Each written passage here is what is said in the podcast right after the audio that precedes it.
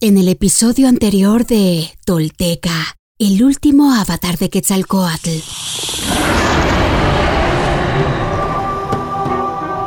Al mismo tiempo que Wemak crece su desconfianza al desconocer las motivaciones y los planes del elegido, y mientras Tezcatlipoca teje enredos, Seacatl expande su voz para ser recogida por las almas de quienes le siguen, y en Cholula recibe y cura a aquellos que lo requieren. Topilzin no se desvió de su plan de transformación y emancipación y mantiene paso firme hacia su destino.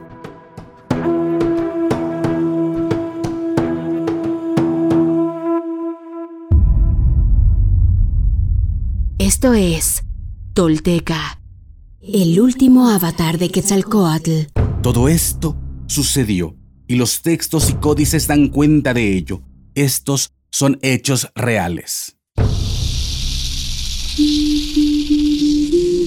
Quienes logran desentrañar en sí mismos el secreto del todo, se vuelven personas espejo, rostro y corazón. Y en ese espejo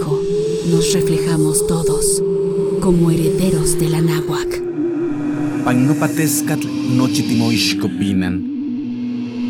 Toish yolotl. Tolteca, el último avatar de Quetzalcoatl, un podcast basado en la obra de Frank Díaz y producida por Nación Tolteca y Fundación Donde Educarte. Producción y realización, Warp. Narración, Mardonio Carballo. Suscríbete a nuestro podcast y síguenos en redes sociales como arroba Nación Tolteca.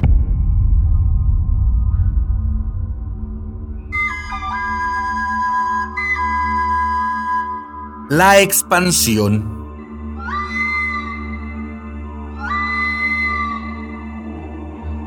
Todo mundo sabe ya que en Cholula se encuentra el cuarto paso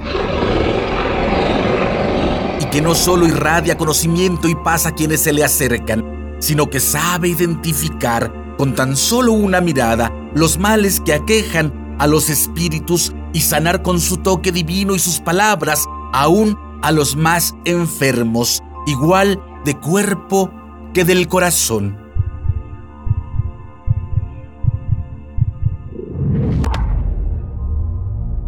Y aquellos que lo acompañan se alian con Seacat para encaminarse en una misión fundamental.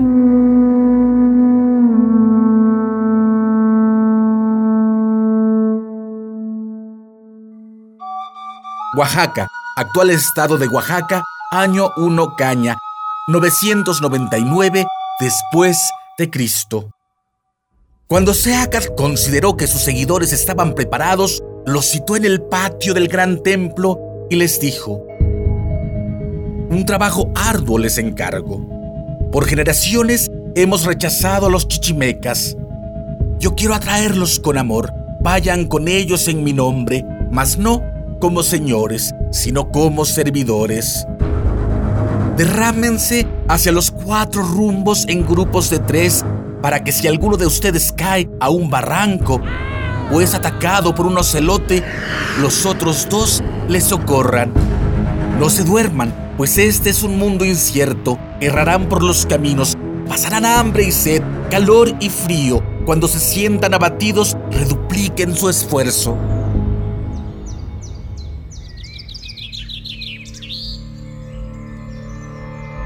En los pueblos a donde lleguen, habrá quienes les acojan con amabilidad, otros les harán burla y algunos los odiarán. No se ofendan por ello, comprendan que el mundo es como el árbol de tejocote que tiene frutos maduros, otros a medio madurar, otros verdes y otros que apenas brotan.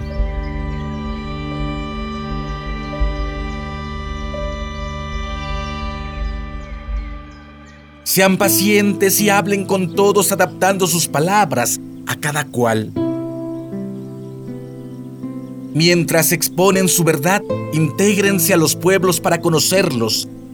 Si encuentran alguna buena costumbre o una creencia esclarecida, tráiganla a la comunidad y compártanla con todos para que perfeccionen el modo de vida tolteca.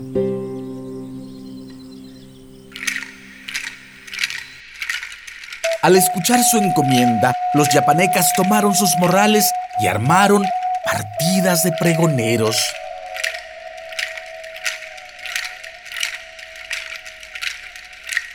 Como Mashlatzin y Coahuetzin ya estaban muy ancianos, se quedaron en Cholula y difundieron su mensaje por la ciudad con tanto amor que casi todos los cholultecas comenzaron a seguirlos, pese a lo novedoso de sus enseñanzas.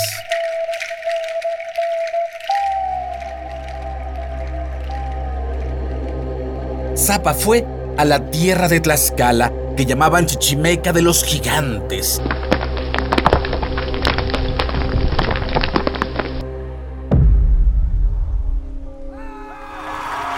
Yopi visitó Huexotzingo, Culhuacan y Tenayuca, donde fue bien recibido.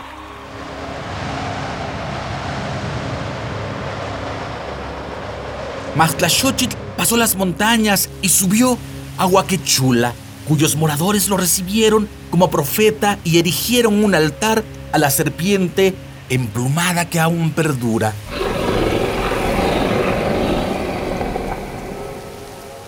Dice el Popol Vuh. Salud, creador, formador. No nos abandones, deidad que moras en el cielo y en la tierra. Danos hijos mientras camine el sol y aparezca la aurora. Que las semillas germinen y venga la luz. Danos el don de marchar por caminos abiertos y veredas sin emboscadas. Que estemos tranquilos y vivamos en paz que hagamos una vida buena, una vida al abrigo de todo reproche.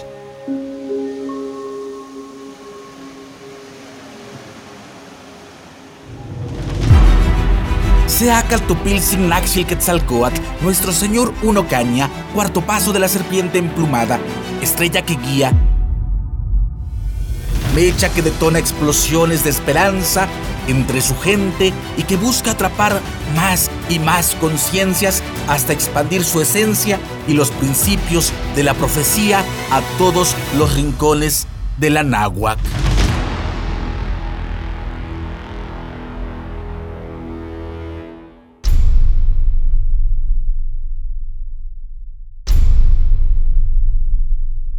Hoy me pongo de pie, firme sobre la tierra al reconocerme reconecto, orgulloso con mi maravilloso pasado.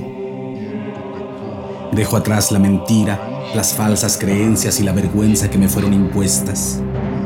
Sí, estoy listo para tomar mi destino. Hoy, después de mil años, he despertado. Soy espíritu tolteca que jamás fue conquistado. Hoy reconecto contigo, Anáhuac nuestro verdadero grandioso y milenario origen para que desde ahí, unido con mis hermanos toltecas, caminemos erguidos en el presente y hacia el futuro que forjaremos. En mis manos tomo conocer y morar en la sagrada filosofía tolteca, tesoro de la humanidad, que hoy regresa y devela su legado. Un camino para despertar y evolucionar en un mundo que se ha quedado sin imaginación ni respuestas. Así, basados en nuestra verdadera raíz, incorporando los últimos mil años de avances y sacrificios de hombres y mujeres de todas las culturas, iniciamos la construcción de un futuro que sí es posible, deseable y esperanzador para la humanidad, el planeta y el universo. Sí, soy sagrado. Sí, soy tolteca. Sí, soy sagrado, soy sagrado, soy tolteca. He despertado y desde mi vulnerabilidad descubro mi verdadero poder. Una vez más, mi corazón brilla en el horizonte.